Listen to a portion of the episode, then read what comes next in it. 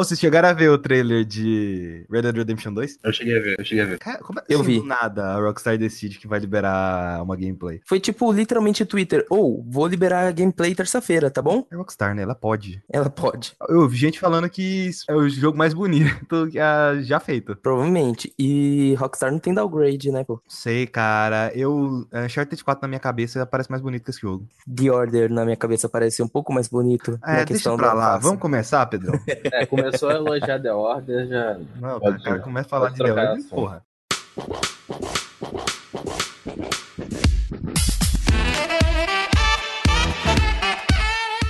Sejam bem-vindos ao painel de controle, podcast de indicações de joguinhos aqui da Start Zone. Neste podcast, cada participante traz um jogo e comenta sobre o mesmo. Sem enrolação, vamos logo pro início. Hoje, nesse podcast, a gente tem dois participantes aqui, vindos de outro podcast. Primeiro temos o Pedro. Apresente-se, fale um pouco sobre você. Oi, meu nome é Pedro e eu tô extremamente desconfortável porque é a primeira vez que eu tô participando como convidado de outro podcast. Então, se eu estou parecendo como um robô nessa minha introdução, perdoem, faz parte da minha timidez. E eu faço o podcast junto com o meu amigo Roberto, tá aqui também, E eu, que é o podcast Subindo de Nível, que é um podcast sobre videogames sem um formato específico. Ele só fala sobre o assunto e vários assuntos aí. Já tem 11 episódios lá, a gente tá um tempinho pausado, mas voltaremos em breve. E eu gosto muito de videogame. Isso é importante, cara. Isso é importante. Eu sou formado em administração e eu tenho 25 anos. Eu Olha só, é quase uma biografia do Eu Tinder. tô solteiro. Ah, nossa, Qual que é... Não, pera, pera, pera, pera. Tá faltando uma coisa. Tá faltando uma coisa. Qual que é seu signo, cara? meu signo é o melhor de todos. Eu nem te falo qual é. Aquário. Lógico que não, tá louco, é gêmeos. Aquário.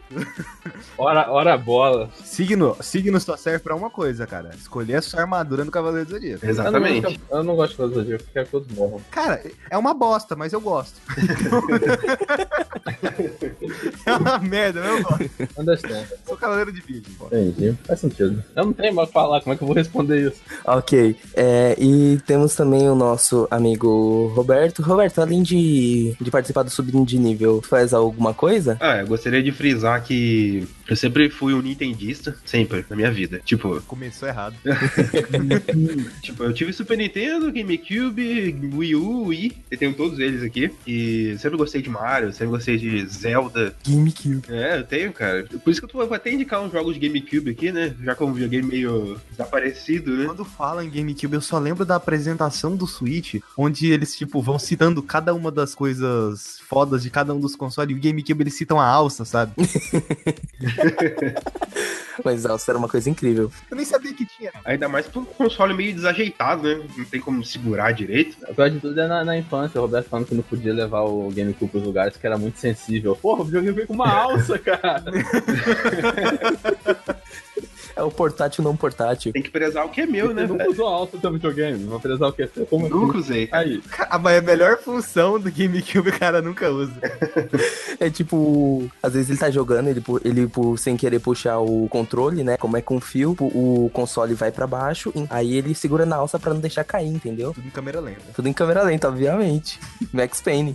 Aí, é, nesses últimos, últimos 5, 6 anos, eu deixei de ser tão radical no- na, na parte Nintendo e comprei os meus plays. Tenho Play 4, Play 3 e jogo todos os tipos de jogo hoje. O Wii U afetou tanto o cara que ele foi pra Sony.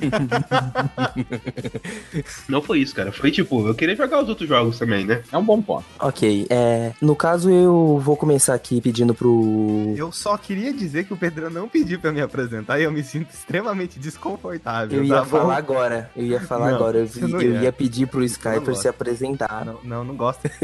não gosto. né? Se você falar isso, até se Acabou lembrar que amor, você velho. recebeu o Monster Hunter. Você recebeu o Monster Hunter. Acabou o amor, acabou. Monster Hunter não consegue Acabou. reparar esse amor. Não pediu pra apresentar, acabou a amizade. Ok, esse é o Skyper, ele tá ressentido.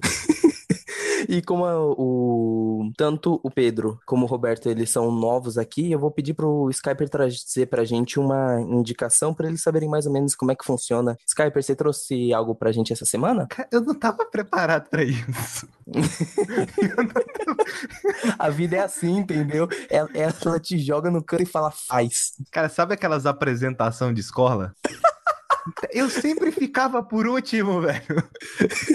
Deixa todo mundo falar, e vai estar todo mundo cansado no final e ninguém vai prestar atenção nas bostas que eu falar, entendeu? Ainda mais na faculdade, que o pessoal vai embora, né? O pessoal rala, aí se apresenta pra ninguém na sala, né? Exatamente. Então, agora é um ponto de mudança na nossa vida. Apresente-se. Me apresentar ou apresentar o que eu vou falar? As duas coisas, né? Você não se apresentou até agora, o animal. Só, só eu, eu sou Skyper. Ok, prazer. E é isso. É, eu, eu nasci, quando eu nasci, tacaram na minha cabeça um PlayStation 2, sabe? Entendi. Tá que eu nasci em 99, aí eu fui ganhar um PlayStation 2 em 2004, mas basicamente eu considero que eu nasci a partir do momento que eu ganhei um PlayStation 2. Um bom, bom ponto. É isso aí. É isso aí.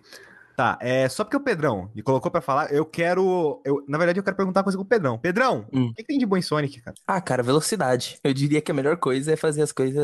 A melhor coisa em Sonic é fazer as coisas rápido, correndo. Sei, tipo, tipo, sendo too fast. Outra coisa, por que, que o Sonic tem um jogo de carro sendo que ele pode correr? Porque. Isso. Pra dar chance pros outros adversários. Não, mas os outros correm também. Exatamente. Inclusive, inclusive, no perfil oficial do Sonic and Sega All-Star Racing 1, se você ler, tá escrito exatamente isso. Ele usa um carro porque quer dar chance para os outros competidores. Outra coisa, é uma competição de carro. Por que que ele não usaria um carro? Por que, que o Sonic participa da competição de carro? Porque ele é competitivo. ele é competitivo. Isso é fato. Ele é E numa corrida entre o Sonic e o Mario, quem ganha? Porra, o Sonic, caralho. Não, cara, o jogador que tiver ali no- controlando um dos dois, né? Porque às vezes quem sabe quem ganha é o Mario, né? Você não perguntou desse jeito, não. Pergunta errada. Eu posso mudar o conceito da minha pergunta ali no meio, cara. Não. ok. Vai em frente, Skype, antes que a gente comece uma terceira guerra mundial aqui no podcast. Eu joguei Sonic Generation. Uhum. Esse é, tá entre os bons ou entre os ruins? Entre os melhores, eu É, diria. só que eu não acho ele tão bom, não, porque o level design do Sonic moderno não é tão legal assim. Ele é um pouquinho mal feito. Mas a galera gosta muito porque é muito nostálgico, né? Então, só que eu não sou uma pessoa nem um pouco nostálgica, então, tipo, eu caguei pra isso. Nossa, a Sega, aquele Twitter é maravilhoso. Reco- recomendo pra todo mundo. Eu não sei, eu, eu já tentei jogar o primeiro Sonic. Qual? Sonic 1 de Mega Drive? O 1 de, É, Mega, de é Mega bem Drive. ruim, tá? Inclusive, se alguém aqui for, se tiver algum fã de Sonic ouvindo aqui, sim, eu sou fã de Sonic, eu detesto Sonic 1, não gostou, vem pro pau. Sonic bom é o 3 e Knuckles. Exatamente, isso que eu queria falar, Sonic cara. 3 e Knuckles é muito bom. Não sei, é, é assim, a Green Hill é maravilhosa. É, exatamente. Ela, ela tem tanta coisa, tem tantos caminhos pra você ir, você literalmente passa correndo por ela, meio que tocando foda-se pra tudo que tem ali no Mas cenário, é, sabe? tipo, a ideia mais ou menos é essa. O jogo é você ser rápido, entendeu? É, aí que tá, aí o jogo vai lá e joga a porra de uma, mola na sua frente. Caralho, que raiva, velho. Que ódio, cara. Sonic 1, Sonic 2, até o Sonic 3 e Knuckles tem muito problema de, de level design, entendeu? Porque é conflitante. Você dá um jogo de plataforma na mão do jogador em que o personagem conceitualmente é rápido, porque são Uhum. duas coisas que, tipo, que batem uma contra a outra. Porque quando você joga um jogo de plataforma, você atinge velocidades mais altas, independente do jogo, quando você é bom nele, entendeu? Então, pra você fazer o personagem por default ser rápido é muito complicado. É, por mais que seja um Metroidvania, Ori, Ori and the Blind Forest foca muito nessa questão da mobilidade do personagem. Sim, eu manjo.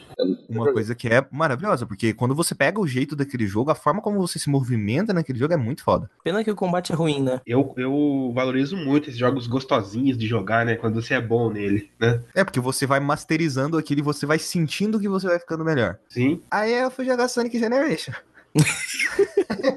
Eu tô sentindo. Eu, eu sinto pelo tom de voz. Não, cara, não, não é que. É, é tipo, é bonito, velho. É bonito. Tem lá. Eu, tenho, eu fiz uma live lá jogando. Da minha primeira reação jogando aquele negócio. É bonito, mas foi- eu fui desanimando com, com o passar dos níveis, sabe? As fases em 2D.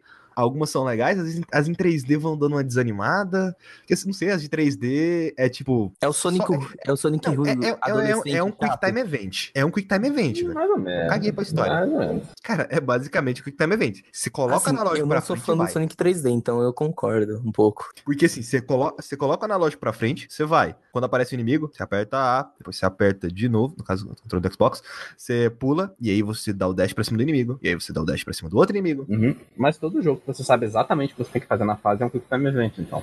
Não, eu já parei pra pensar uma vez quando eu tava vendo o combate de Witcher, quando eu tava assistindo o combate de Witcher na E3. Que eu pensei assim, caralho, parece um Quick Time Event. Você aperta e o carinha faz. Nossa, Aí eu pensei, caralho, todos os jogos são assim. Só que Não, é. Em especial, realmente, o combate de The Witcher 3 é bem um Quick Time Event mesmo. tipo, você tá jogando. é, o combate do Batman é bem Quick Time O Event. combate mágico, mágico só pra você apertar triângulo. Eu descobri isso, eu fiquei muito triste. Eu achava que eu era mó bom no jogo, mas não, era ruim. Eu apertava muito quadrado. Não, mas é, é literalmente, é você espera, a- você começou, aí você aguarda. Quando vier o, triângulo, Não, não precisa se aguardar. Você pode só ficar metralhando triângulo. Não tem penalidade nenhuma pra apertar fora da hora. Então você pode só apertar triângulo e A não, ser quando, a não ser quando você tá mais avançado no jogo, porque aí chega os inimigos que, tipo, faca, aí você não tem que apertar o triângulo, você tem que segurar o Não, triângulo. sim. Mas, enfim. então, É, Mudou coisa pra caralho, não é mesmo? muito, né? Mas é que tá, eu achei muito automática o jogo. Enquanto na, na- no 3D, o Sonic Generation, enquanto no 3D eu achava a gameplay muito automática, no 2D eu achava as fases tão bonitas e queria explorar aquilo, mas você tinha que passar correndo pela fase. Então eu achava, sei lá. Ó, cara, se você não quer passar correndo pela fase, Sonic não é seu estilo de jogo, pô. É natural você não gostar, então.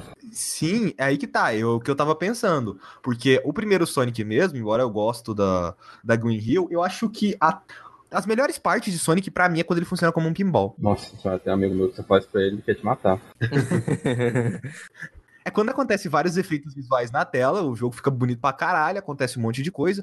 E é, tem vezes que você se sente que tá no controle fazendo aquilo, tipo, caralho, eu sou foda, né? Quando o jogo tá fazendo tudo sozinho. Inclusive, esse jogo, é, eu sentia bastante isso. Aí eu não sei, eu fui desanimando com o passar, com o passar do jogo. Aí eu falei, ah, eu vou pedir um refund na Steam. Aí não me deram, não, porque já tinha passado de duas horas de jogo. Aí é Aí eu falei, tá bom, tá bom, preciso conviver com meus demônios, deixa essa porra desse jogo aí. É isso, cara. É Sonic Generation. Não sei. Cara, esse povo ama muito Sonic, eu não, não consigo entender. É, você, não esperava por isso, né? Cara, é minha série favorita. Não, é- eu entendo, eu entendo porque alguém consegue gostar daquele jogo, só Todo que mundo tem uma pra mim não favorita. serve. sabe? Todo mundo tem uma série favorita. Assim como eu sei que tem pessoa que não suporta Mario. Sim. Desculpa, mas essa muito, pessoa tá errada. Graças a pessoa- Cara, Essa pessoa tá errada, cara. Se você joga Mario Galaxy 2 e não acha maravilhoso, você tá eu errado. joguei e não gostei muito, não. Mas eu gostei do Odyssey. Você tá Eu errado. gostei do Odyssey. Pelo menos pelo menos gostou de um. Mas você tá errado em relação a Galaxy 2. Ah, eu acho Mario um personagem tão pouco carismático. Tipo, o cara é um encanador com bigode. Ah, se fuder. É, ele realmente. O Mario não tem, carisma carisma, nenhum, cara. Tem sim, pô. Claro que tem. Quase, não, quase nada, velho. É um italiano. Italianos têm carisma, gente. Só o Ezio. Mamma mia. Aí, ó. Não, mas o Ezio. Quer coisa mais carismática? Mas eu acho que você devia dar um chapéu pro Ezio e fazer um jogo de plataforma dele. Mas Assassin's Creed é basicamente um jogo de plataforma com combate. Combate não, Quick Time Event, tá? Começou de novo. Vai me dizer que não, cara. O contra-ataque do Assassin's Creed é pior ainda do que o do Batman. Não, que o combate da- do, do Batman é literalmente pelo você tem pelo menos umas coisinhas pra você fazer. O cara de escudo mesmo você tem que pular em cima dele, alguns você tem que jogar a capa. O do Assassin's Creed não. Você literalmente aguarda e contra-ataca. Aguarda e contra-ataca, contra-atacando, só isso. Pois é. O primeiro que eu tô falando, né? Até o, até o 3, né? Porque aí o 3 dá aquela variação dos caras que tem armas, essas coisas. É, tipo, eu gosto muito da trilogia do 2. O mais estranho que seja falar isso. É, mas realmente é o melhor, né? É o melhor da franquia, ele tá lá. Tem bons tempos. Mas enfim, Skyper, você tem mais considerações sobre Sonic Generations? Ah, não gostei Na não. verdade, não foi uma indicação, então eu podia indicar um jogo agora. É, foi uma contraindicação, na verdade. É, sim. É porque, assim, é aquela coisa que eu falei, é pra o jogo entrar aqui, geralmente, ou você tem que ter dropado o jogo, que foi o caso do Sonic Generation, que infelizmente eu tenho na minha Steam ainda, e...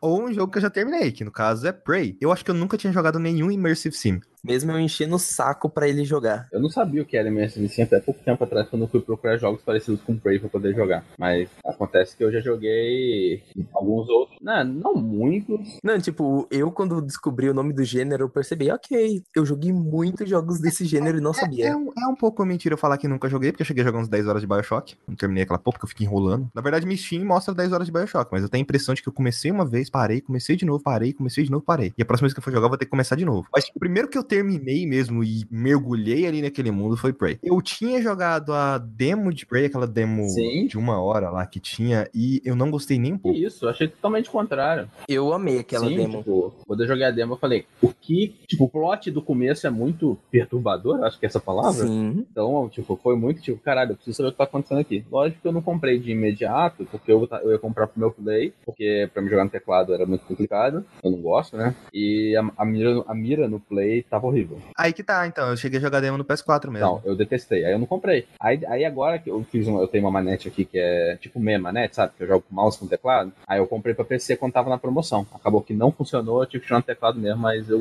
consegui superar. É, porque eu vi que você, você usa o controle da Steam, né? Você vai usar, você usa um sistema de controle da Steam, pelo menos do jeito que tá o jogo hoje. Não sei como é que Como tá. assim? Eu antes. uso o sistema de controle da Steam. Ah, sabe aquele modo Big Picture da Steam? É tipo aquilo. É o esquema de controles da Steam. E não tem um sistema de controle dentro do jogo. Ah, eu acho que no, no Prey eu tentei configurar por dentro, mas ele acabou, acabou não dando de qualquer forma. É, hoje, hoje em dia eu não sei, é, não tem mais, sabe? É só pelo, pela configuração do controle da Steam. Inclusive, o meu controle, ele tava com. O anal... Sabe quando o controle tá com o analógico meio zoado que ele pende pra um lado? Uhum. Isso tava me atrapalhando pra caralho no início do jogo. Aí nas configurações desse bagulho da Steam, eu consegui mexer, diminuir a zona morta do analógico pra eu conseguir jogar de uma forma Aumentar, no caso. decente. É, aumentar. Eu, minha, minha manete também tá com analógico, com esse mesmo problema, pra cima. Aí eu faço isso também. E é, eu nunca tinha visto nenhum jogo usar esse esquema de controle. Tá, que seja. Ah, o início de Prey eu acho legal, embora eu acho que o trailer da E3 meio que entrega. Aquilo... Eu vi todos os trailers de Prey que saiu, que foi passado nas conferências da E3, da E3. E aí eles meio que entregam. Então quando eu fui jogar a demo, eu falei, ah, já sei o que vai acontecer aqui, sabe? E aí você vai ver. Eu acho que se eu não tivesse visto nada e só fosse jogar, a minha impressão de Prey seria maravilhosa. A impressão inicial. Aí eu, eu não tinha dado chance, só que eu via. O povo que jogava achava maravilhoso. Sim. É, e, É porque não viu, não viu o trailer, pô. de fato, a primeira vez que eu experimentei a história foi pela demo, né? Então, não sei se conta. É, contar. Contei, eu acho que eu não tava muito na vibe também de entrar naquele mundo ali, de ficar Talvez. preso à- àquela história, sabe? É, tem muito disso também, né? Tem que estar com o clima, né, pra jogar. É, se você não tá disposto a entrar naquilo ali. Aí beleza, a história começa mais ou menos assim: você acordou, aí você recebe uma ligação do seu irmão falando que, olha, é, chega aqui pra nós fazer uns bagulho. Aí beleza, você sai lá, do, você sai do seu apartamento, você vai no. Você vai até o você vai até o teto do apartamento. Teto não, como é que fala? O terraço, né? É, terraço? Terraço, eu acho. É, você Ah, vai até o terraço, Quase sim. tem cobertura. Não, não é cobertura, é terraço, certo? É cobertura, não sei. Acho que é terraço justamente porque não tem teto, né? Vai pro- Tem um Ah. heliporto lá no caso.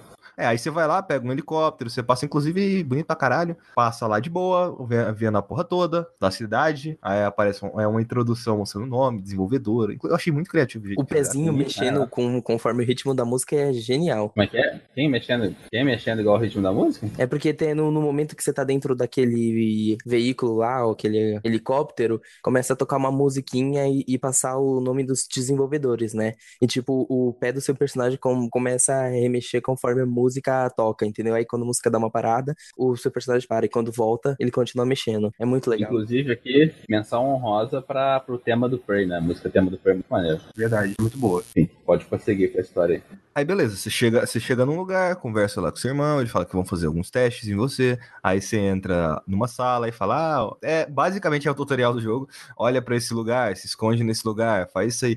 Aí você vê um bagulho, você tá meio que, você tá numa sala, Antes disso, vale mencionar que os cientistas acham tudo que você faz incrivelmente esquisito, por mais que esteja uma parada full básica, assim. é que é tipo, senta nessa É, cadeira. aí os caras falam, ué, como assim? Ele sentou na cadeira? Por que ele tá sentando na cadeira? Tem uma coisa errada. Aí, aí eles olham, não, é, qual que é o seu nome? Morgan, né? Morgan. Tá, Morgan Hill. tá tudo certo. Qual que é a próxima sala? Só que os caras estão, tipo, desesperados, eles não sabem o que tá acontecendo. E aí você chega na última sala, você olha do outro lado lá, tem tipo assim, tem duas canecas. Então, Aí na verdade, acontece um negócio estranho. não tem duas canecas, tem É, uma só. Tem uma Mas caneca, se você prestar aí- atenção, aí dá, dá um glitch bizarro assim, aí você, ah, pô, já aparece outra Ah, caneca. isso aqui foi, foi, isso aqui foi, né? Ah, Apareceu, normal, já tava ali, sabe? Já é, eu tava não ali. percebi antes. Pior que, pior que eu, eu realmente olhei assim e falei. "Ah, Ok. Eu já sabia dos eu já sabia dos mímicos de tudo antes de jogar antes de jogar o jogo. Não, não da história toda, mas é óbvio que eu já sabia da, da questão dos mímicos. Aí eu olhei, hum, Hum, Ficou tipo, "Ih, caramba. Aí depois tipo, não, não é não. e, tipo, você fica olhando, você fica olhando aquela caneca aí. hum. Aí o cara pega a caneca. E aí você fica. Hum, Aí a caneca se transforma num bicho preto gigante, tipo Venom, assim, e de- devora o cara. não e, gigante. aí você. É tamanho da cabeça dele. Ah, Não, mas cara, na- na hora do desespero, um mímico vira de. Na hora que eu, tô, que eu tô correndo, aquele bicho tá atrás de mim. Aí eu olho pra trás, tem uma cadeira. Eu olho pra trás, tem uma caneca. Eu olho pra trás, tem uma banana. Porra, desculpa, cara. Mímico naquele Velho. jogo é. Mímico, mímico naquele jogo é, é extremamente complicado. Tipo, no início do jogo você fica dando chave de, de boca em todas as paradas que você anda, tentando as coisas, você vai batendo na mesa, assim, antes de fazer as coisas.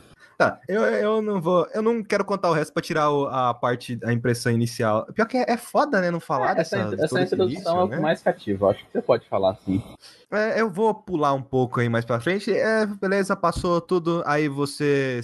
Você meio que se vê numa nave. Você tá. Eu esqueci o nome da É nave. Talos Pode ser. One. Talos One. Talos One, né? Você se vê numa nave. E aí você começa a descobrir que uns experimentos bizarros estavam meio que acontecendo lá naquela nave, envolvendo um tal de neuromod, que é basicamente uma coisa que você modifica o seu cérebro de alguma forma para ele fazer alguma coisa, Pra você aprender uma música, pra você ser mais rápido em alguma coisa. Estavam fazendo isso, mas acabou que descobriram aí uma surgiu apareceu lá uma raça é os Typhon, que é, seria o caso do Mímico. O Mímico, ele é um Typhon, que no caso do Mímico, ele é um ser meio... Parece a simbionte do Venom, ó, É fazendo uma- um, paralelo. É uma bola com três pernas. Quatro, não? Acho que são três, quatro, tanto faz, é. Só acho que são quatro. Você tá muito preocupado gritando e correndo.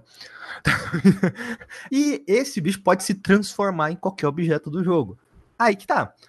Eu confesso que eu não gostei muito da. Acho que eu não gostei muito do, do início do jogo, mais porque eu, fica- eu não gosto muito de jogo de terror. Eu ficava muito à defensiva, sabe? Uhum. Aí eu ficava muito com. Não é nem com medo, eu ficava com receio de ir entrar em qualquer sala ali. Aí, porque você entra numa sala, aí você olha. Ah, tem tipo.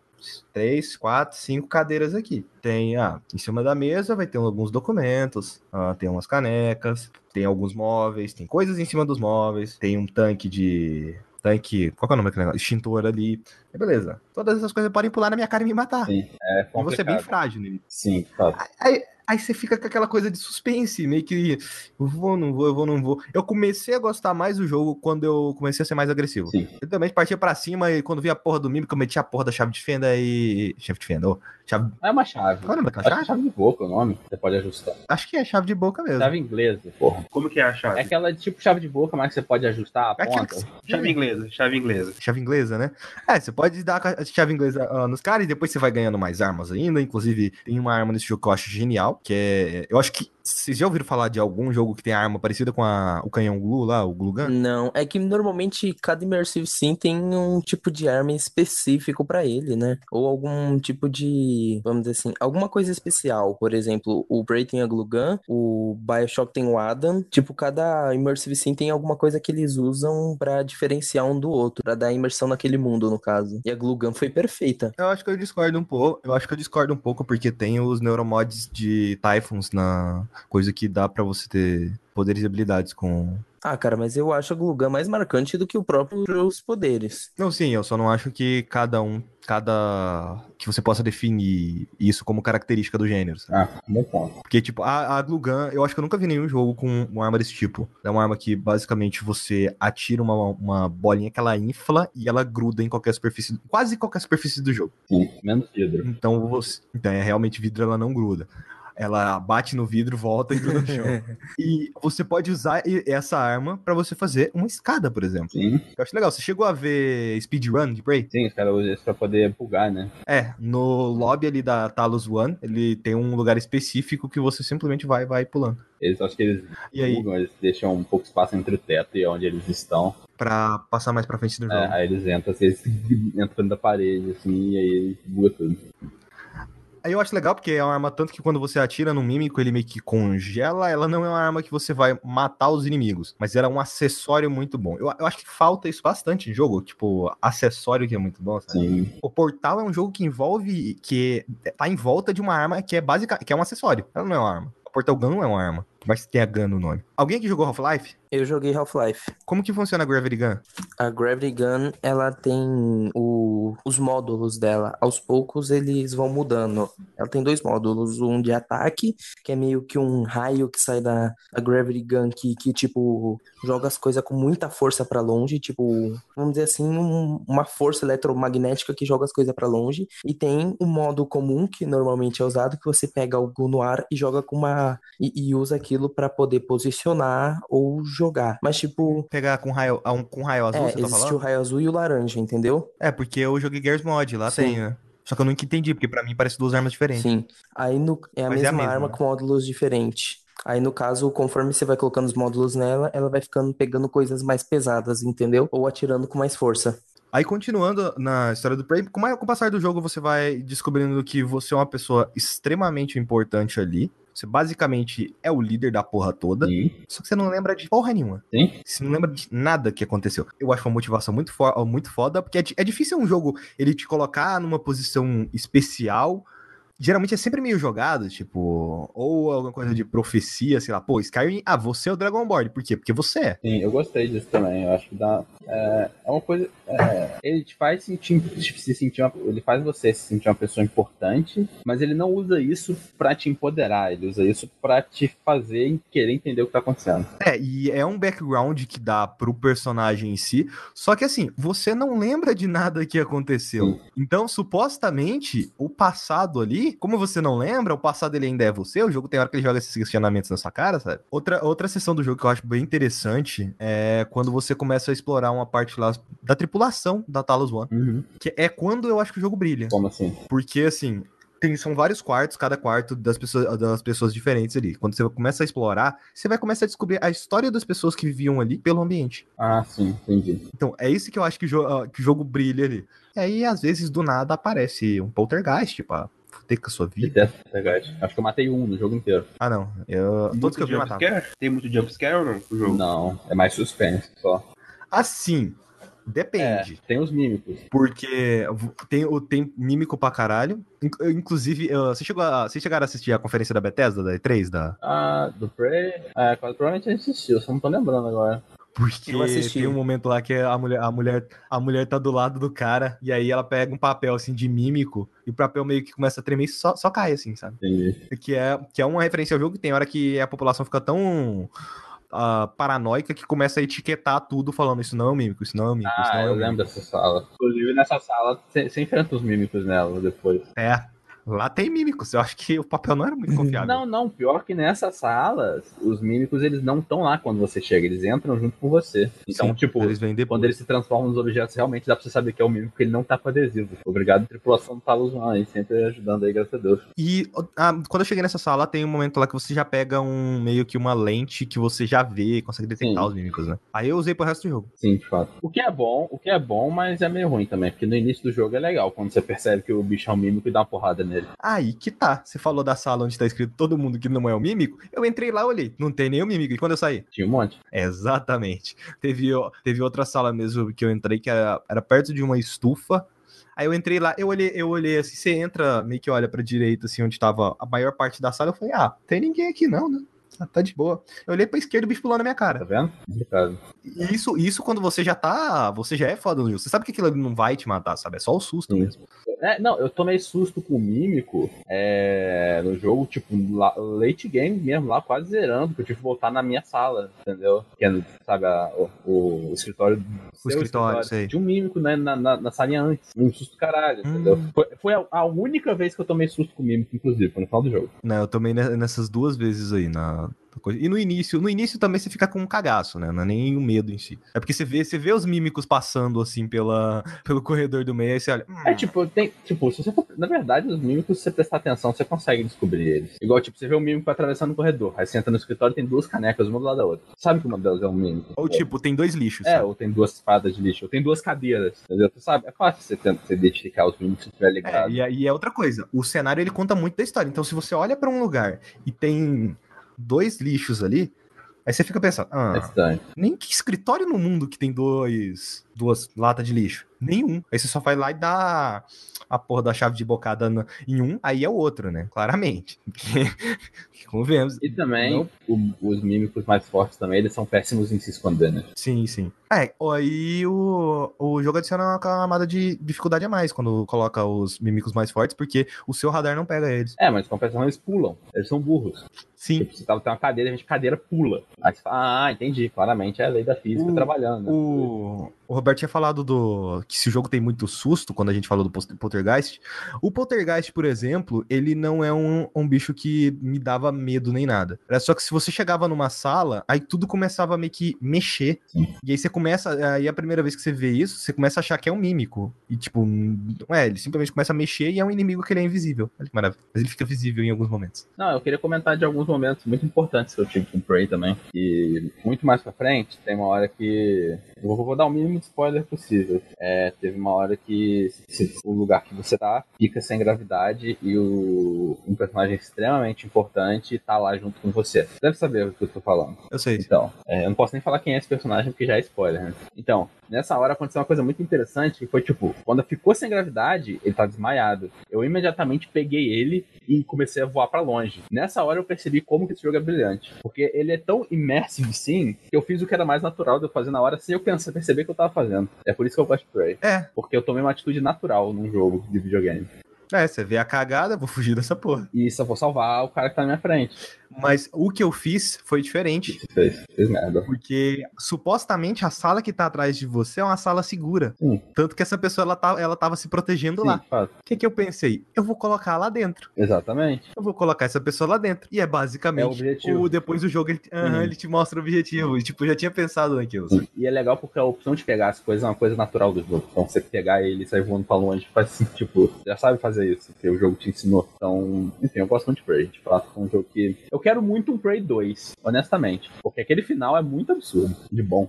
Aí que tá, eu. Sabe aquela cápsula que cápsula. que dá pra você escapar Aham. da nave? Sim. Eu fiz aquele final primeiro. Você, você, você tá errado. Então, Ou não. é, eu. Não, eu fiz aquele final primeiro, eu queria saber o que, que aconteceu. Fui lá, salvei e fiz aquele final lá. Entendi.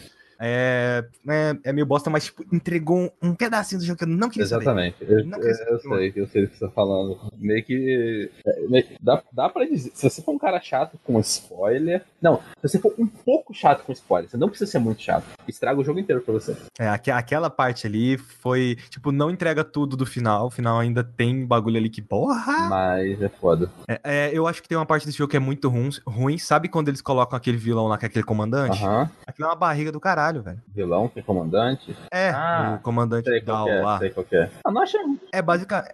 Não, eu achei ruim porque eles adicionam uma barriga pro jogo. Porque eu achei que, ah, o jogo ele já tá prestes ao seu fim. Aí chega a porra de um cara, de um cara lá na nave que eles tratam o cara como vilão. Eu entendo o porquê disso, porque é basicamente você, olha, sua chance de escapar tá aí. Eu não vi ele como um vilão importante, assim, não. Pra mim ele é só um cara mesmo. Fazia sentido ele estar ali.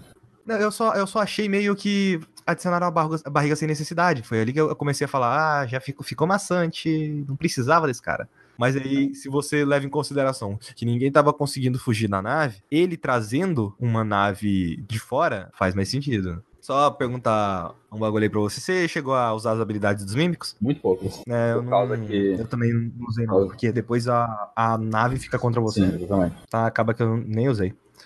Você olhava muito no mapa do jogo? Pô, direto. Nunca olhei. O mapa é importante, o mapa ajuda muito. Nossa, cara, durante toda a minha gameplay eu sempre costumo olhar pra, calhar, pra caralho em mapa, assim, pra saber onde é que eu tô, pra onde eu tenho que ir, esse tipo de coisa. Eu nunca precisei olhar no É, Prey. o mapa, o level design do jogo é muito bom. Fácil. É muito bom. E a- aquela nave, ela basicamente ela tá na minha cabeça, grande parte daquela nave. sabe? É, muito bem, é, é bem bem feito. Eu cheguei a jogar um pouco da DLC também, que é o Moon Crash. Eu não comprei na época, eu tava com pouco dinheiro. Eu, é, eu não gostei, não. Ela tem uma ideia boa. É, mas eu depois que eu parei pra pensar do porquê que eu não tava gostando do jogo no início, porque depois que eu fui ficando mais forte, eu fui gostando mais do jogo, tipo, a evolução foi o que atraiu mais ainda, sabe? E lá você tem tempo e você acaba. E sempre que você tenta de novo, você reseta, né? Exatamente, aí você tem que ficar resetando ali toda vez. E isso não. Tanto que eu- a maioria dos roguelike não é, não é minha praia. Não é o tipo de coisa pra mim. É interessante pra você, você quer jogar. Igual, Prey mesmo. Tem várias abordagens que você pode estar jogando no jogo ali. Tem várias habilidades que você pode ter. Você pode mesmo é, jogar todas as suas habilidades pra ser um Typhon e soltar poder aí pra, pra casa do caralho. Ou você pode ser igual eu fiz, que foca mais no. No lado humano ali da coisa. No Moon Crash, cada personagem tem uma habilidade diferente, o que é muito bom por sinal. Que você vai ter uma pessoa que é mais focada nas habilidades de engenharia, você tem outra que é mais focada nas habilidades Typhon. E essas pessoas não vão poder entrar em lugares específicos, não vão poder fazer coisas específicas, você sempre vai ter que ir variando ali na gameplay. Mas eu não consegui me manter interessado, sabe? Não, você sempre ter que começar de novo ali hum, me quebrava. Eu diria, eu diria que esse é um problema padrão de roguelike, no caso. É nunca manter uma, uma, um sistema, uma progressão, querendo ou não. Sim, a progressão é você que faz, né? Nem, nem todo mundo sente essas coisas. Você sente que você tá só repetindo. Ah, sei lá, é, eu, eu acho isso realmente. Muitos roguelikes têm esse problema de realmente pra manter a progressão, mas eu não considero. Eu acho que isso mudou muito com o Rogue Legacy, cara. Que o Rogue Legacy ele mantém praticamente a sua armadura. O, a única coisa que você perde é o seu dinheiro, porque a sua progressão, tipo chefões mortos, é, coisas que você adquiriu, ele já pega aquela coisa pra você. Coisa que Flint Hook depois pegou também e fez. Então, tipo, sim, o a maioria desses roguelikes mais antigos, eles são ruins. Alguns mais atuais que aprenderam com o Rogue Legacy já tem aquele negócio de manter progressão. É, aqueles que a galera mais gosta, assim, tipo o The Binding of Isaac, que eu não consigo gostar. O, aquele lá que a gente recebeu da Devolver, The Swords of Tito, não consegui gostar também, sabe? Também eu, eu gostei no início, mas comecei a odiar cada hora que se passava depois. Aquele que é meio que tipo Indiana Jones, assim, que eu esqueci o nome daquele. Ah, o É, Spelunk. Também não consegui gostar. O que eu consegui gostar, o Dead Cells. Dead Cells, Dead Dead Cells Cells é tem uma progressão muito clara ali. Você, vai, você não fica. Sua habilidade melhora, mas seus equipamentos melhoram e você vai pegando equipamentos diferentes. E atingir um, atingir um mínimo de poder aceitável em cada run não demora tanto também. Então, Sim, sim. É, você já se sente meio forte, porque é igual o Nautilus falou na análise. Você sente impacto nos golpes que você tem em- lá no Dead Cells. A animação daquele jogo também é muito boa. Mas, basicamente, aí eu já falei demais de Prey, deixar vocês falar aí do, do, do sucesso do jogo aí. E é isso aí. Prey é isso aí. Jogo top. Jogo top. Senhor Roberto, eu, eu tô, pelo que você me falou anteriormente, o senhor tem um GameCube. É, eu tenho. E parece que você jogou algum um, um tal de Paper Mario. Eu sempre fui. Paper Mario. Tive uma dúvida em relação a Paper Mario, porque todo mundo me fala que ele é meio que um sucessor do Super Mario RPG. Aí eu penso, Mario RPG, que estranho. Você poderia me explicar como é que é mais ou menos? É um spin-off, né, da aventura do Mario, com um pouco mais de liberdade, né, Pra você sair muito, sair do, do normal do Mario, né, do Bowser, capturar Peach. Então, é, nem sempre os vilões da série Paper Mario são o é, é o é o Bowser dos últimos três jogos, não é, não é mais o Bowser, é- são outros personagens. É, eu só queria dizer que você tá errado, porque o Mario e o Bowser são amigos e eles apostam corrida. E jogam tênis. É, sim. aham. jogam golfe, jogam futebol, né? Jogam todos os esportes. É, mas, pô, uma- uma hora eles têm que ter as suas desavenças, concorda? Igual, igual todas as outras pessoas. É, cara, um, um gosta, um gosta da crush do outro, pô, aí é foda, né, velho? Exatamente, é a Peach, cara. A desavença dos dois é a Peach. Mas enfim, Paper Mario. Aí é um, é um RPG, né? De que você vai. Tem, tem as batalhas que são separadas. Você entra em batalha, igual um RPG clássico, né? E você vai adquirindo habilidades novas, né? Quando você mata. A cada boss que você mata, você vai adquirindo novas habilidades e tal, você vai ficando mais forte. Só que o que, o que faz eu, eu gostar muito do, do Paper Mario é o estilo do jogo, tipo, de como se constrói a história do Paper Mario. Por quê? Porque o jogo ele é em- em capítulos, entendeu? Então você tem uma trama principal do jogo e você tem tramas separadas no, em cada capítulo. Eu, eu não lembro de ter jogado algum outro jogo assim. Provavelmente tenha, tem vários jogos assim, provavelmente. Só que o único que eu joguei é Paper Mario. E a, a história é muito bem contada, sabe? Com partes individuais, histórias individuais sensacionais e uma trama sensacional por, por, por trás, entendeu? O jogo, é, eu, eu tava querendo mais focar no The Thousand Year Door, né? Que é o jogo de GameCube. E ele começa com o Mario recebendo uma carta da princesa Peach. E ele recebe essa, essa carta e ela tá convidando pra ele ir pra um outro lugar. Nem é mais o Mushroom Kingdom, onde costuma passar os jogos. É, uma, é um reino chamado Hulkport, um outro reino. E eu não sei que, que não lembro, que, não lembro o que, que a Peach foi fazer lá, não lembro. Só sei que quando ela tá lá, ela encontra um mercador. E esse mercador entrega pra ela um baú sagrado que vários arqueólogos estavam indo atrás, tentando buscar esse baú. E esse mercador entrega pra Peach. E dentro de- desse baú tem um mapa, mapa da região. E esse mapa ele é mágico, entendeu? E, ele, e ela manda esse mapa pro Mario e pedindo pra ele, pra ele vir passar um tempo com ela né, nesse mapa, nesse, nesse lugar. E o Mario vai atrás. Chegando lá, é, a gente descobre que tá havendo alguma coisa mais intensa. Tem, tem alguns minions de um, de um bicho muito forte. O nome deles são X-Nauts. Eles são bem é, tecnológicos, querendo é, interrogar uma, uma menininha, uma gumba. Se você, você conhece Sim, sim. gumba, né? Ah, sim, então. É, interrogando uma gumba sobre. É, perguntando. É, assim, é, perguntando e. Porque ela sabe, é, achando que ela sabe sobre o, é, es- esse mapa e, e as, e as estrelas, né? Que o mapa esconde. Então, o, o Mario vê aquela cena, o bicho interrogando, e interrogando e, e apertando ela, e ela não tendo saída, o Mario vai lá e salva ela, né? Essa, essa, essa menininha. E essa menininha entra pra parte, né? Entra pra, pro grupo. E durante o jogo a gente vai reunindo vários amiguinhos, entendeu? Várias pessoas pra poder ajudar no grupo, cada um com o seu poder, cada um com a sua ajuda. Porque o jogo não é, não é só na, na batalha, tem muito gameplay também na, no mapinha mesmo, né? E como essa, como essa menininha, ela é arqueóloga, então ela acaba é, ajudando e meio que conhecendo esse mapa, reconhecendo. Ela, ela fica surpresa, finalmente achamos, né, esse mapa e tal, e leva a, a gente até o professor dela, que é o, que é o mestre, o professor mestre da, de arqueologia da cidade. E ele leva a gente até uma, até uma, uma recente descoberta dele, que é a Porta Milenar, The Thousand Year Door. E a gente vai para essa porta, e nela a gente descobre que o mapa é mágico e que ele indica a localidade das Crystal Stars, as estrelas de cristal. Elas. é, Aí a gente também descobre que,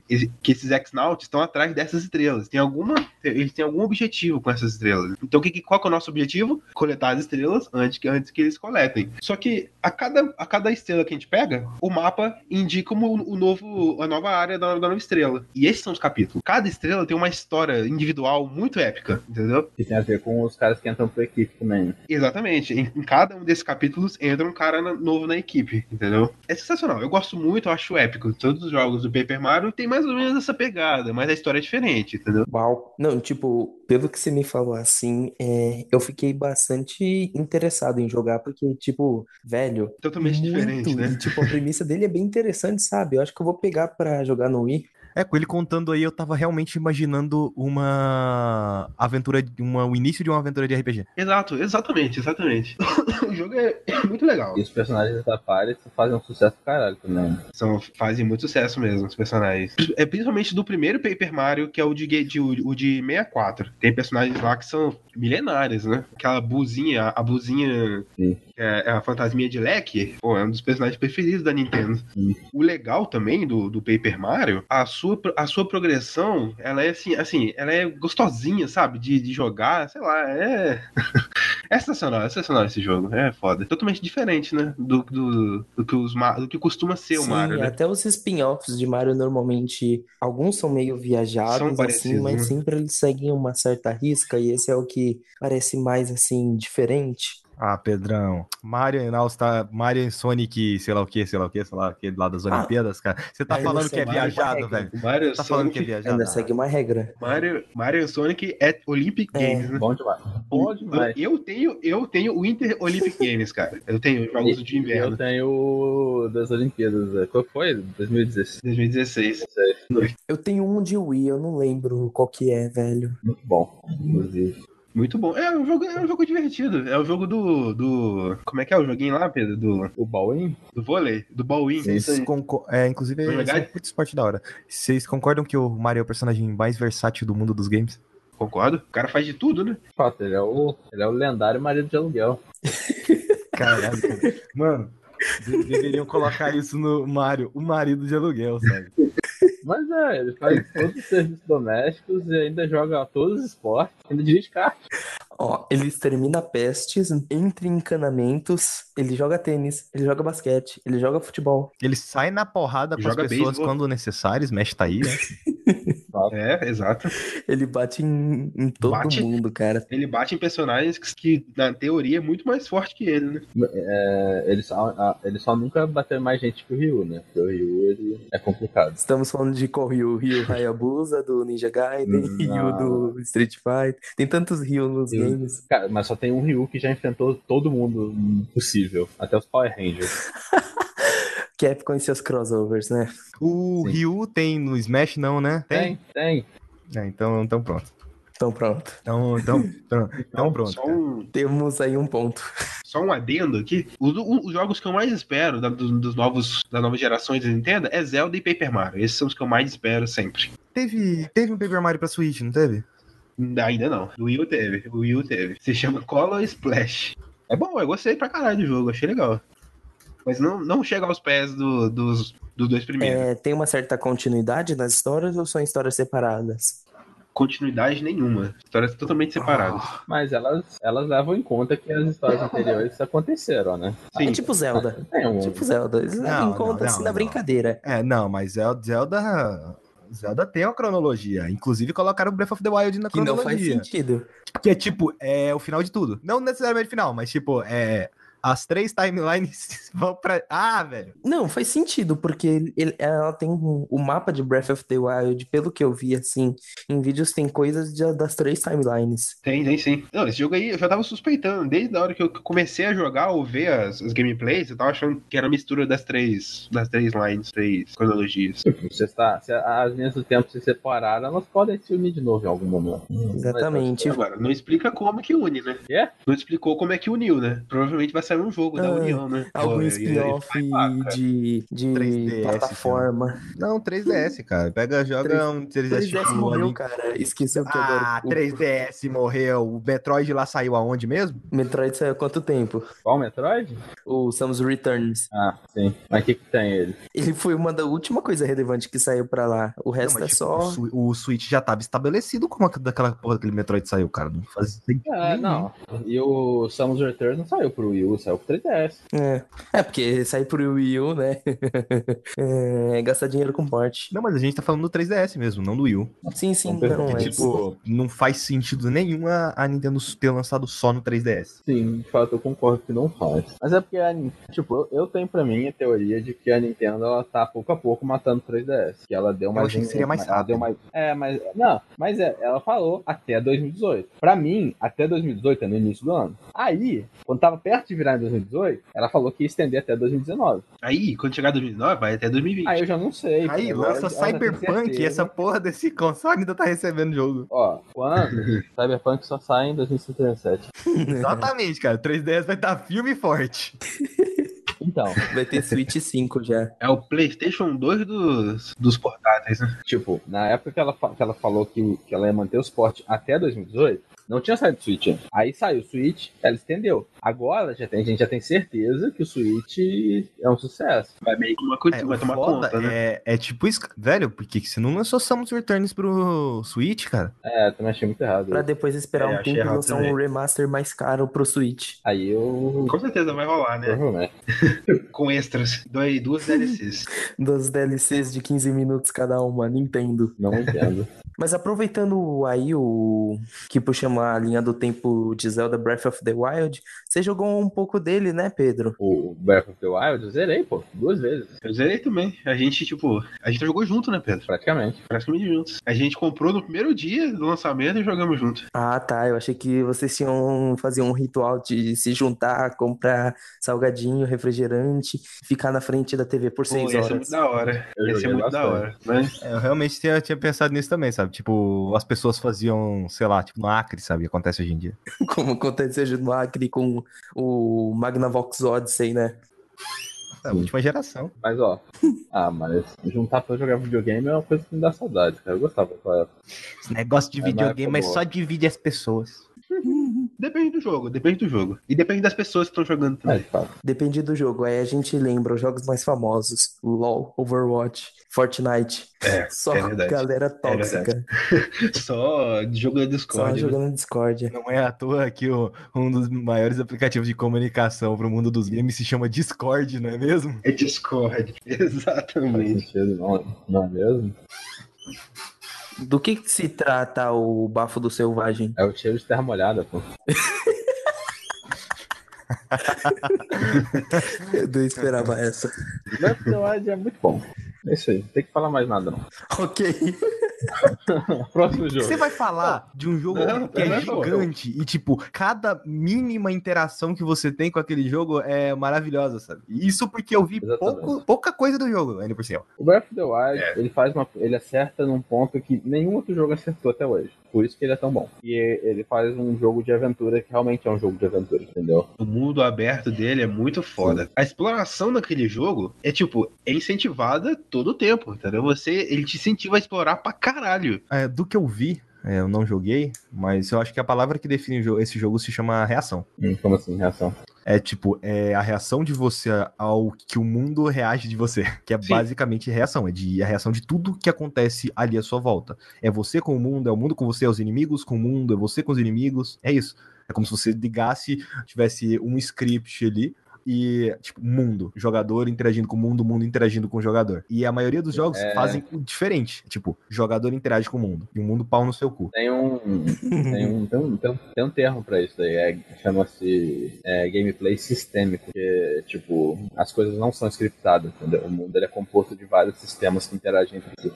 eu não sei se essa opinião é minha. Não sei, porque eu, joguei The Witcher depois de. de... Se você vai falar, é sua, cara. Considerar como sua. Não, eu não sei se a opinião é só minha, entendeu? Eu não sei se as outras pessoas também. Então, é porque eu joguei The Witcher depois de Breath of the Wild. E frisando aqui que The Witcher, pra mim, é um dos melhores jogos de todos, cara. É muito foda. Eu gosto, gostei muito, tô quase zerando. É um dos melhores jogos frisando que eu joguei. que eu acho The, The Witcher muito.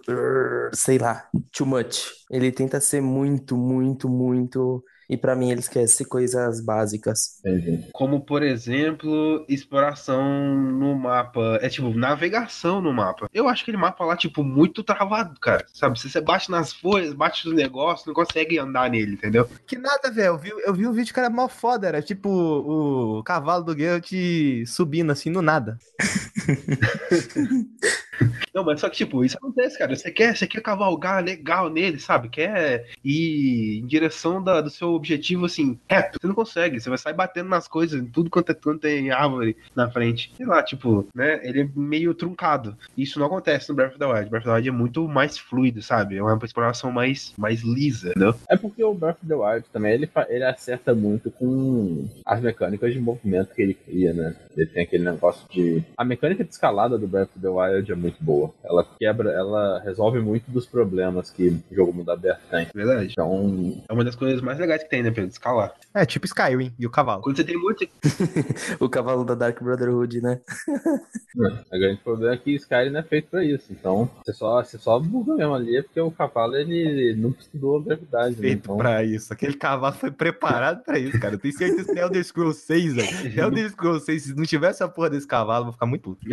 É, eu... Ele nunca estudou física Física 1, né? Exatamente. Eu ia ficar muito feliz se, se o próximo Elder Scrolls tivesse um foco maior em exploração. Eu acho que. E não fosse só um monte de teleporte, de viagem rápida e ficar fazendo um monte de quest uma atrás da outra, que você tem que fazer tudo a mesma coisa. Eu acho que. Se bem que a, as melhores partes para mim de Skyrim é literalmente quando você toca o foda-se e só vai andar por aí. Sim, é, eu tenho 300 horas de. Acho que 400 horas de Skyrim juntando as, todas as plataformas que eu joguei. E tipo, cara, uhum. para mim o Skyrim, ele é o que chega antes de Breath of the Wild, para mim ele é o que chega mais perto de um simulador imersivo em mundo aberto, sabe? Ele tem muito daquilo tipo, beleza, você joga do seu jeito e coisas acontecem e o mundo reage a você. É quase o que o Zelda faz, só que de uma maneira mais simples. O mundo reage a você e você reage ao mundo. É, o Zelda então, uma evolução, né? É, o Zelda praticamente foi uma evolução do que o Skyrim fez com o RPG. Foi uma evolução, você tá falando? É, o Zelda, no caso, no que ele faz com o mundo dele. Eu acho que isso vai começar. Acho que Zelda vai trazer mais isso para os jogos. Antigamente a gente via muito aquela coisa, tipo, os jogos pegava muitos exemplos ruins, sabe? Tipo, a Ubisoft e os Ubisoft The Game, sabe? E tinha muitos jogos se inspirando naquilo, achando que aquilo era qualidade, quando na verdade não era, ninguém queria mais saber daquilo. Já chegou num ponto que já deu. E aí meio que o povo começou a, olha, o mundo do jogo é o que vale. Então, quanto melhor a gente fizer o mundo do jogo, mais a gente fizer o jogador ficar imersivo naquele mundo, melhor é. Teve a época também que foi gráfico, gráfico, gráfico, gráfico, que não significa porra nenhuma, tipo The Order. E cada jogo vai. E com isso é legal que a indústria ela vai evoluindo e a gente tá podendo acompanhar de perto a indústria evoluindo. Igual, os próximos jogos grandes vão se, vão se inspirar em Breath of the Wild, porque essa porra desse jogo é um fenômeno. Sim. Eu te, eu te garanto que o mundo aberto vai ter uma uma, é, revolução depois do Breath of the Wild. Pode até não ser igual, mas pode ser melhorado. Pode ser, tipo, com algumas mecânicas, entendeu? Porque o mundo é, é muito orgânico, cara. É uma coisa diferente de tudo que eu já vi, velho. Uma coisa que você, você falando aí de Elder Scrolls, por exemplo, me estranha muito, porque pra mim o mundo de, de Elder Scrolls ele não te dá incentivo nenhum fazer nada, sabe? Acho tão. Então, tipo, é uma das melhores histórias que eu tenho com The Elder Scrolls, que é basicamente um jogo feito de histórias ali que você passa durante você tá jogando, foi quando eu decidi andar pela. Eu queria andar pelo mapa inteiro. Então eu comecei a andar pelas beiradas do mapa. Amo fazer isso em jogos, que mundo aberto. Pra ir, e você vai fazendo pelo limi- limite, assim, depois você vai explorando o meio. Foi o que eu comecei Uhum. a fazer. Eu achei uma taverna lá que eu tinha uma taverna com vinho vermelho. Aí eu pensei, essa porra tem alguma coisa muito errada. Eu matei todo mundo ali dentro. Eu peguei uma chave, eu abri, eu abri aquela porra da, da, da parte lá onde ficava a galera trabalhando. Aí eu fui indo mais, eu falei, não, tem que ter alguma coisa aqui, eu não tô paranoico, tem alguma coisa muito errada, cara. Vinho vermelho, essa porra deve ter alguma coisa com sangue, alguma coisa. Se eu fui adentrando mais e mais e mais nessa. nessa era tipo uma estalagem assim, misturada com bar. Aí tá, tinha um Uhum. lugar onde os caras produziam tudo, e aí chegava no final, tinha uma fonte de sangue, que era de onde eles tiravam o líquido pra fazer a porra da bebida. Eu falei, tá, tava certo, eu matei todo mundo nessa porra. E tanto que tinham vários vampiros que produziam lá. Acabou que eu peguei vampirismo. E na porra da fonte de sangue, você tinha uma, uma opção lá pra você beber a porra da fonte. O que, que o idiota que faz? Bebi. Aí você. Cada vez que você beba- bebia, você pegava uma doença diferente do jogo. Que, Ok. que era meio triste, porque eu apertei as 10 vezes até eu entender. Até eu entender o que, que eu tava fazendo com o meu personagem. Beleza, eu comecei a virar vampiro ali, porque os vampiros tinham me atacado, tinham sugado meu sangue, acabou que no processo eu comecei a virar vampiro. Para aí eu sa saber, tipo, sair daquele mundo vampiro, que eu não queria ser vampiro sempre no jogo. A minha estamina ficava uma bosta, porque ela não regenerava no sol. Aí eu fui, eu não fui atrás de tutorial nenhum na internet. Eu falei, ah, vou fazer pelo que o jogo me dá. Então, onde que eu vou conseguir informação nesse jogo? Eu fui até um bar e comecei a conversar com as pessoas do bar. Acabei que eu descobri que tinha uma pessoa que conseguia fazer, ajudar, conseguiria me ajudar nisso. Fui até essa cidade, fui atrás dessa pessoa, revirei a cidade inteira procurando a pessoa. Achei. A pessoa falou que eu precisava de uma pedra de alma. Ela conseguia me vender a pedra, mas eu teria que matar uma pessoa com essa pedra ativada pra eu conseguir colocar a alma daquela pessoa naquela pedra pra depois fazer um ritual pra eu voltar, pra eu sair dessa vida de vampiro. Nisso eu tive que ir pra um lugar mais isolado, eu achei uma, desculpa aí, mas achei uma mulher lá no meio do campo lá que tava mais isolada. Eu matei, eu ativei a pedra e matei ela, a alma dela foi pra dentro da pedra. Depois eu voltei lá no cara, quando eu tava voltando, um dragão apareceu no meio do meu caminho. Eu tive que lutar e matar esse dragão. Aí depois eu consegui chegar lá no cara. Quando eu cheguei, eu fui falar. Ele falou: Ah, então você aparece, você aparece lá naquele lugar lá às 8 horas da manhã, certinho, que eu vou estar tá lá te esperando pra gente fazer o ritual. Quando eu cheguei lá, o cara, ele começou a fazer os, ba os bagulho louco lá e ele conseguiu me transformar em humano de volta. Tipo, isso, isso Ô, tudo. E isso, isso para mim é a, a narrativa emergente, cara. Isso simplesmente é uma coisa que aconteceu comigo e da forma que aconteceu comigo ali. Deve ter acontecido com várias outras pessoas, mas pra mim é uma experiência que, tipo, velho, olha o que uma decisão minha levou e levou a outra, levou a outra, levou a outra, e tudo que aquilo afetou com o meu personagem no jogo. Mas é aquela coisa, não afeta em nada o mundo do jogo, né? Ou seja, é a clássica, clássica side quest, né? que foi determinada por mim, basicamente, porque o negócio de virar vampiro, eu queria, eu não queria ser vampiro. Eu simplesmente defini, ah, eu não quero, então eu vou fazer acontecer. Aí eu simplesmente fui atrás, sabe? E isso eu acho legal. Quando você quer fazer uma coisa no jogo, o jogo te permite fazer. Porque eu odeio quando eu quero fazer alguma coisa no jogo e o jogo fala, não, desculpa, daqui você não passa. Tipo os limites do mapa, tipo né? limite do mapa, tipo parede invisível. Isso é, é muito chato, cara. Talvez seja por isso que eu não gostei tanto de The Witcher 1, assim, que ele é muito travado. Não, The Witcher 1 é bem ruim. Eu joguei muito pouco. The Witcher 1 é injogável. Tem 40 horas daquela porra. The Witcher 1 eu nunca joguei, mas eu já sempre ouvi falar que é bem tenso. É muito travado, o jogo não te deixa fazer o que você quer. Essas escolhas no jogo, tipo, embora elas tenham peso, eu não consegui me apegar a nenhum personagem ali. A gameplay é ruim, é tudo daquele jogo é meio ruim. A história é até meio boa, mas se nada, o resto do jogo não me cativa, não consegui seguir, não. The Witcher 1 é o seguinte, você lê o primeiro livro e depois vai jogar o segundo jogo. O segundo jogo eu joguei. Eu comprei quando perto de sair o The Witcher 3. E sabe o que é engraçado? Ah, do The Witcher 3, geração atual, e continua travado o combate da mesma forma que sempre foi. Não, cara, velho, o, comba o combate de The Witcher 1 é ridículo. É você se aperta. do igual. 2 também, e o do 3 também. Tá, mas vamos pegar o mouse, por exemplo. Você aperta no personagem, o Geralt vai bater com a porra da espada. E aí vai aparecer um símbolo na tela que você tem que apertar quando esse símbolo tá na tela pra ele bater de novo mais rápido. E aí você vai fazendo isso mais rápido, mais rápido até ficar numa, numa velocidade rápida que ele normaliza. E você fica, basicamente, ele fica fazendo o mesmo movimento. O 1. O 2 fica mais automático. E tem aquelas instâncias também, né? Que são, você troca pra tem É, tem as instâncias a também. rápida, forte e a em área. Que eu não sinto muita diferença, só em área que eu sinto bastante diferença que tá precisando lutar com muita gente. E eu não gosto dos movimentos do Geralt. Eu acho que ninguém em sã consciência lutaria daquela forma.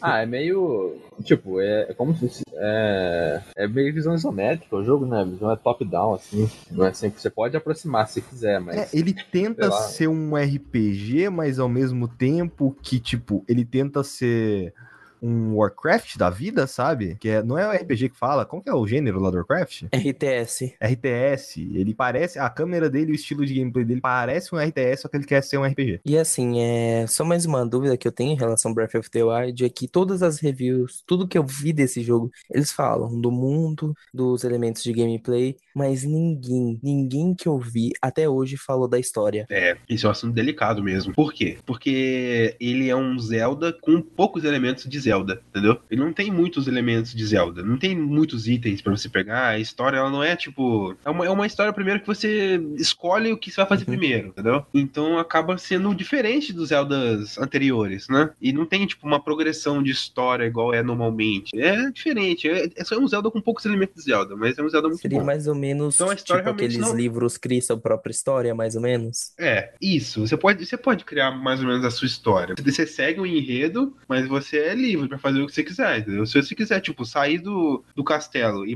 e derrotar alguém de primeira, você pode, entendeu? É, é literalmente, Sim, é tipo, lugares. o mal tava, tá ganhando e dominando o mundo, você é o bem, vai fazer o bem. Isso. Então, tipo, não é, não é, a, não é a parte principal do jogo, não é a história e ninguém considera. É mais a gameplay mesmo, é a, é a exploração do mapa, é o mundo aberto, é o, é, a- é o fato da sobrevivência também, porque esse jogo, pô, é Breath of the Wild, né? Então a sobrevivência nele é muito importante, velho. Você precisa estar constantemente cozinhando, craftando, é, pegando armas, porque as suas armas quebram com três pancadas, entendeu? É complicado. Eu já, eu já passei muita raiva no começo do jogo, é foda, porque você só pega a arma fraquinha e quebra, tipo, com 10 pancadinhas, ele cai, ela quebra. Aí você fica sem arma, tem que roubar de não sei quem, entendeu? É, é complicado assim. Ou então você luta com um pedaço de graveto, né? E essa mecânica de arma também, eu acho que é a única coisa que. Tipo, não sei se ficou ruim, mas teve bastante gente que reclamou. Mas foi uma coisa que não me agradou muito. De quer ficar quebrando toda hora, né? Tipo, tinha uma razão do ponto de vista de game design, né? Sim. Que eles queriam fazer com que você nunca ficasse estagnado, entendeu? Então, tipo, pra você se defender, você tem que consumir recursos sempre, toda parte do jogo, né? entendeu? Você sempre tá quebrando arma, gastando flecha. Aí gastar É. flecha quebra o arco também, né? Então, Isso, quebra o arco bem. só que, tipo, Então você, tá, você tem, tem que estar numa busca constante de equipamentos, Sim. entendeu? Você não pode parar. Só que não ter loja de arma é uma coisa que eu achei muito ruim, não tem como consertar arma, é uma coisa que eu achei muito ruim. Você tem até consertos, mas só as, as armas dos campeões, né? É, você não conserta, você faz outra, né? Faz outra, Pra exato. fazer outra, você tem que quebrar, você tá. Então é meio bem, bem complicado. Sim. Além, além de algumas mecânicas também, né, Pedro? Do- dos ataques especiais também, né? Um- um- meio, meio, meio, tipo, poderia ser de outro jeito, né? Qual que você tá falando, por exemplo? Os ataques que você recebe da Mifa, do Daruki, Ah, é, eu não gosto. eles são meio que automáticos, né? Não, eu não ligo deles serem automáticos. Quer dizer, de fato, alguns não.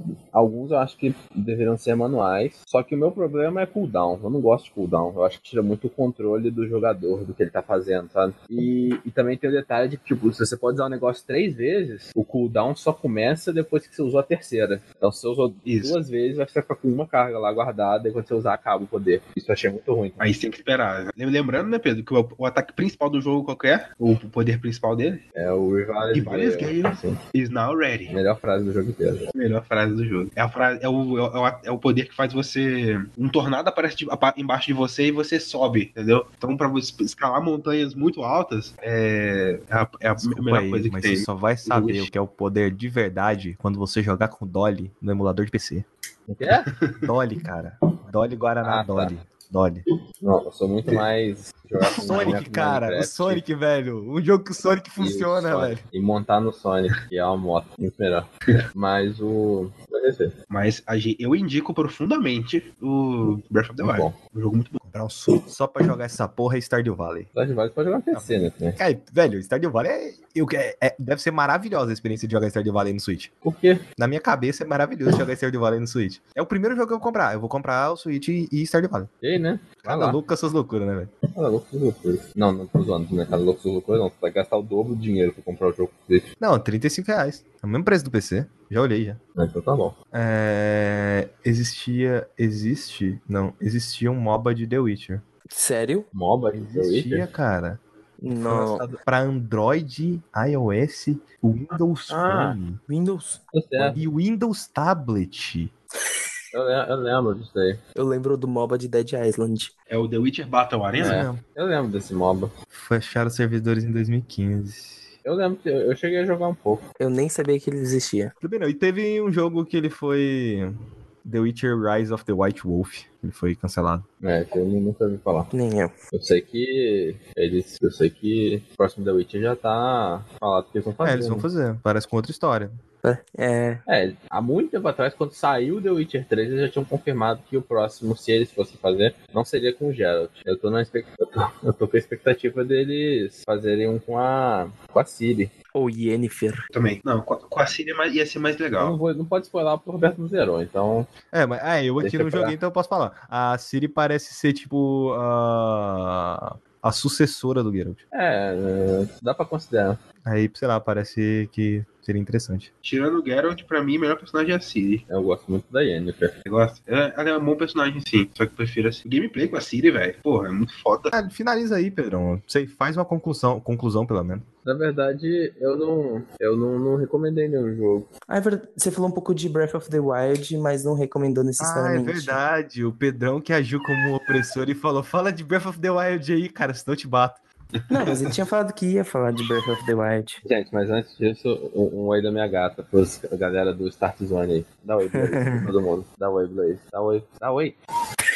Ele vai oprimir a porra da gata. e vai falar, Tá, oi, filha da puta! Acho que não. A Blaze é um amorzinho. Ela é muito fofa. Enfim, podemos continuar. É, o Craig já tá aqui. Então tá. É, eu soube que, além do Breath of the Wild, você jogou um RPG novo aí do Switch.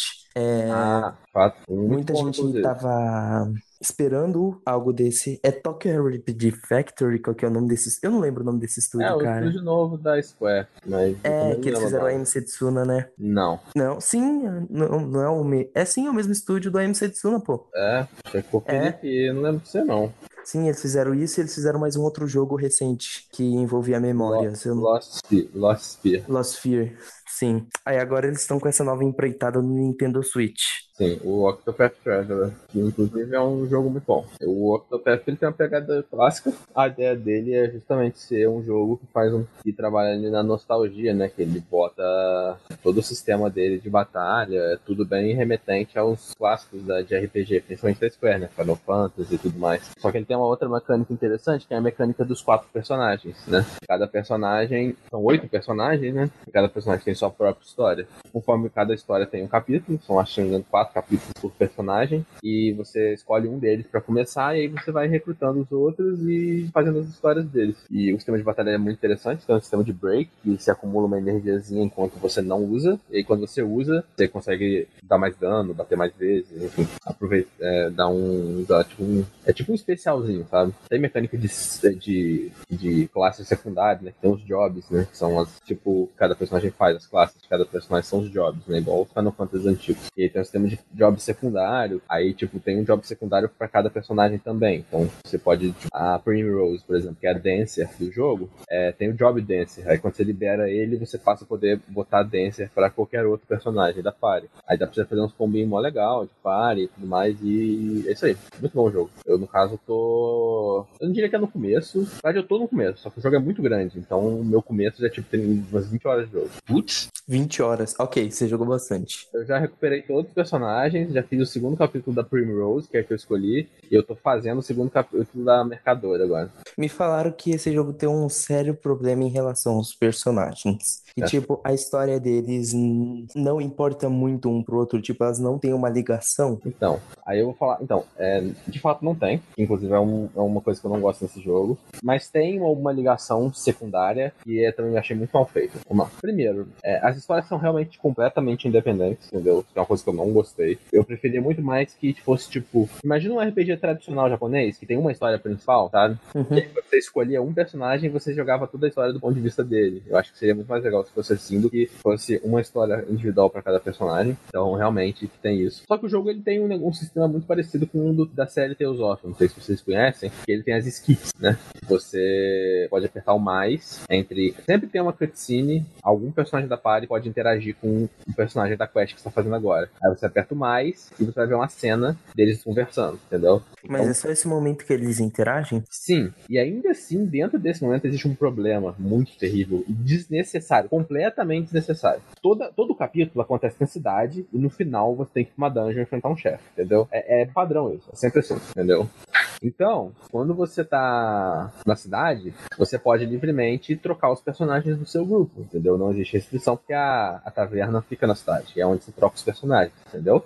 O que que acontece? Quando você tá na taverna, quando você tá na cidade, você tem livre acesso aos personagens do grupo, eu não vejo nenhuma necessidade pra você restringir quem vai ter acesso a esse skit ou não. Mas o jogo faz isso. Então, se você não tiver com um determinado personagem na party, quando acontecer determinada cutscene de tal capítulo, não aparece esse skit. Aí você tem que ir na, na, na taverna, trocar todos os personagens da party, fazer algum load, né? Tipo, sair da cidade, voltar pra cidade e ver se vai aparecer skit. Não apareceu? Tem que fazer de novo, até aparecer. E se você não fizer isso e avançar na história daquele capítulo, você perde aquela skit. Nossa, cara, que complicado. Isso é idiota. Por, tipo, por que que simplesmente não bota todas as skits lá? Por que que tem que fazer o jogador ter o trabalho de fazer isso, entendeu? Então, tipo, me- mesmo se não desse pra você trocar de personagem na cidade, realmente tivesse como você perder a skit, é desnecessário, porque é uma interação muito legal entre personagens, não te dá nenhum bônus, é literalmente uma cena de conversa extra, o jogo tá, tipo, fazendo trabalhar demais por uma coisa que não era pra ser, entendeu? Isso eu acho muito ruim. No sistema de combate, falaram, pelo, pelo menos o que me falaram, falaram que tem um esqueminha de você aprender os defeitos dos inimigos pra poder derrotar eles. Sim, sim, é o break. Tipo, cada inimigo tem um valorzinho de defesa. Aí se você ataca com. Se você acerta a fraqueza do inimigo, você dá mais dano e diminui um esse valor de defesa. Quando você zera esse valor de defesa, o inimigo perde o turno, perde a, a vez dele no turno que você tá no, e no próximo, e fica atordoado. E aí você dá mais dano nele ainda, por todo mundo. Então você, tipo, a ideia do jogo é essa. Você tem que ir achando a fraqueza dos inimigos, dar break e socar de dano, entendeu? E, e repete. É bem interessante, na verdade. Tipo, o jogo só tem esse detalhe da, da história que acaba ficando um pouquinho chato. Mas no geral, o jogo ele é muito bom. E eu recomendo, no caso. Tipo, eu queria muito jogar esse jogo, principalmente por causa do visual dele. Ele tem uma espécie de profundidade, umas brincadeiras com iluminação que eu achei muito interessante. Sim. Isso é uma coisa que eu não gostei muito nesse jogo, o visual dele. Sério, é o- pra mim o que mais chama atenção. Então, aí eu vou te vou, vou comentar com você. O grande problema desse jogo, na minha opinião, é a era para a qual ele remeteu a nostalgia. Ele perdeu uma oportunidade muito boa de fazer o quê? De buscar o ápice da arte em sprite dos jogos. Primeiro que o, o, o primeiro problema de tudo, que é o que salta aos olhos quando você joga, é os cenários são muito mais bonitos que os personagens. Não no sentido de beleza, mas no sentido de qualidade gráfica em geral, resolução, sabe? Então, tipo, você tem uma montanha toda detalhada, tudo com sprite bonitinho ali e tudo mais, um personagem que não bate com aquele background. Pra mim, eles pegarem é, o 8 bits, né? Eu não sei se é 8 bits. 16 bits, tá certo? Eles pegarem 16 bits foi um erro. Eles tinham que ter ido pro 32 bits pra poder fazer esse jogo. Que era, por exemplo, do Breath of Fire 4, se eu não me engano. Alguém aqui conhece Breath of Fire 4? Eu já vi algumas reviews. Of- cara, o gráfico de Breath of Fire 4 é um dos sprites mais bonitos que eu já vi, entendeu? Então, tipo, eu entendi que eles queriam remeter à era clássica, mas então eles deviam ter ficado tudo no clássico, sabe? Esse- essa mistura de 3D HD que eles fizeram ali junto com tudo, eu achei que ficou um pouco esquisita demais. Eu gostei, eu não joguei ainda, mas eu achei interessante. Tem que ver como é que fica no, na, na telinha da, da TV. Ruim não é, né? É fato, mas não é bom, entendeu? Entendi. Mas, tipo, no geral, é um jogo que eu super recomendo de qualquer forma. Tem os probleminhas dele. E, tipo, mas aí é aquele negócio. Vai ter um 2, provavelmente, né? Essa altura do campeonato, acho que é óbvio, vai ter um 2. Porque tá, tá com sucesso, vende vendeu muito o jogo. Sim, fez bastante sucesso. Tô esperançoso.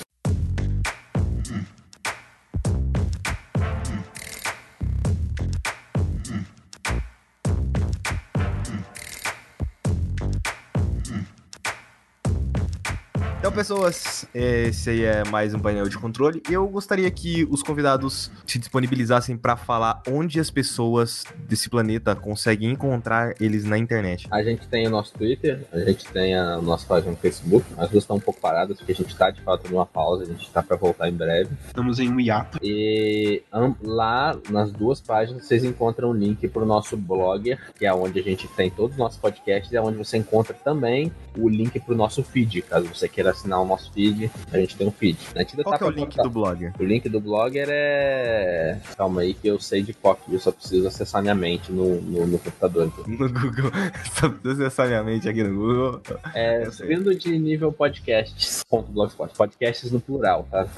Porque não tinha o normal. Então é isso. A gente fala também de vários, de vários jogos, a gente faz reviews de games, geralmente lista de games também, com algum tema específico. A gente gosta mais de trabalhar com lista porque a gente trabalha mais. A gente gosta de fazer uma parada mais descontraída, sabe? A gente não tenta não fazer review mesmo. Então. Mas é isso aí. Ape- Apesar que aqui foi extremamente descontraído, eu gostei muito. pare- Ficou, ficou bem parecido com o que a gente costuma fazer, né? Sim, foi legal de gravar, foi legal de gravar. E então é isso aí. Ok. Além da tanto, os tanto o site em si, vocês teriam alguma rede social de vocês mesmo? Eu tenho meu Twitter, o arroba PedroSC1993. Eu também falo bastante coisa de jogo lá. Pô, eu, tipo, pode parecer um pouco esquisito, né? Mas eu não, não sou um cara muito das redes sociais, cara. Não, sou- eu não tenho Twitter, eu só. Eu tenho o meu, o meu- Facebook, de boa. Você quer compartilhar o Facebook? Roberto Bittencourt. Se vira pra achar entre os milhões de Roberto Bittencourt. tipo, é, é se quiser, sabe? Porque Facebook é uma coisa que é mais pessoal e tal. É, não tem problema, não tem problema com isso. Ok. Pedrão, e você? Ah, como de padrão, Twitter, arroba PGM, posto muita coisa lá. Normalmente eu dou retweet em tudo que é arte que eu vejo, porque eu acho muito lindo artistas no Twitter. E às vezes eu falo de joguinhos. Sim. E no meu caso, também Twitter, que é arroba Skyper67, e é, é isso aí. Ele chora muito, ele, ele desabafa, ninguém liga pra ele, e ele xinga o Rafael. É assim, o meu Twitter ele serve pra xingar um outro membro do site que ele não participa desse podcast aqui. Serve pra eu reclamar das pessoas que eu não posso reclamar pessoalmente, porque simplesmente não tem como. Existem algumas pessoas, né? tipo o Pedrão, não dá pra reclamar pessoalmente deles. Porque ele tá lá na puta que pariu, eu tô no Goiás. Aí eu que tô na puta que pariu, mas beleza. Falou nisso, vocês são da onde? Eu sou de São Paulo. Goiás! Eu sou de, eu sou, sou de Uberaba, sou de Volta Redonda, mas eu moro em Uberaba, é perto de Goiás. Goiânia, Goiás. É, não é tão perto assim, né? Tá vendo? Você- Você tá no inferno, você vai pra mais baixo ainda. Ai, ai. A gente tem o Twitter da Start Zone, que é arroba StartZoneBR. A gente tem uma fanpage, que é Start Zone. A gente tem o YouTube, que é Start Zone. A gente tem a Twitch, que é Start Zone BR. A gente tem ah, o Mixer, que é Start Zone BR. O que mais que a gente tem? Eu, eu acho que é só isso. Acho que é só isso. Vocês têm mais algumas considerações? Você falou do. Pera, pera, pera, peraí. Você, você esqueceu de falar do Discord. É porque geralmente a gente fala disso no, no início, né? A gente tem um servidor do Discord onde a gente joga com as pessoas, onde as pessoas jogam com a gente, onde as pessoas jogam entre si, onde as pessoas falam sobre coisas que não são relacionadas a jogos, onde as pessoas falam sobre jogos, onde as pessoas tentam enfiar um PS Vita nas outras pessoas também. Então é muito bom, o que não é muito bom. É isso, então o link do Discord também tá aí no post, também tá no site, então vocês, é isso aí, chega mais pra conversar com nós. Os participantes têm alguma consideração final, algum recado? É, eu queria deixar um recado aqui, foi, foi legal, foi muito bom participar. Acho que a gente conseguiu trazer uns joguinhos aqui relevantes, né? Talvez o pessoal queira dar uma olhada, né? Gostei também dos jogos que vocês indicaram, achei legal. E foi, foi da hora demais, foi, foi, foi muito bom participar. Primeira participação, né? Foi bom. Foi muito bom, agradeço mesmo por vocês terem aceitado o meu convite. As portas da Start Zone estão sempre abertas para vocês. Bem, tecnicamente eu pedi o convite, né? Então, assim, É. segue. É, sim, sim, sim, mas se, se eu tivesse falado não. Não, até então, se a gente for levar em consideração, o Pedrão um dia ele pediu pra participar de um podcast. Aí eu suguei ele pra cá. Entendi. Eu era de um outro site. Aí eu roubei ele pra cá. Understandable. Então, É isso aí, galera. Valeu, é tá? isso aí. Ah, mas confesso que pela- quando, eu, quando o Pedrão perguntou sobre as considerações finais, eu tinha certeza que você ia falar: vai tomar no cu, Sonic é foda! Não, não, não, não. Eu sou, eu sou civilizado, não sou igual esse cara gosta de Mario, não. Porra, valeu. É, cara, aqui é Bubsy, velho. Vamos 3D, melhor personagem. 93%. O nosso Nota. podcast lá é um, é um Sonic versus um Mario, né? Exatamente, nossa tagzinha do Facebook e do Twitter. Tem que alguém lá pra falar dos desconhecidos, Gex Enter the Gecko, só as coisas ruins do Play 1. Cara, hum, tipo, lá a gente só joga jogo bom, tipo Bubsy 3D. O resto aí é irrelevante, completamente irrelevante. Então é isso, pessoas. Eu agradeço por ouvir o podcast até aqui. E se tudo der certo, se a gente não morrer, ou se a gente acabar não pegando gripe ou preguiça, vai ter outro podcast semana que vem. Não, Pedrão, é isso nunca é por preguiça, tá? É por coisa extrema. Ah, velho, o último podcast eu não postei porque eu tava na porra do hospital, então É verdade, mas você me avisou em cima da hora. isso não é problema meu. Ai, tudo bem. Obrigado, pessoas. Valeu, falou. Falou, gente. Tchau, Tchau, galera. tchau.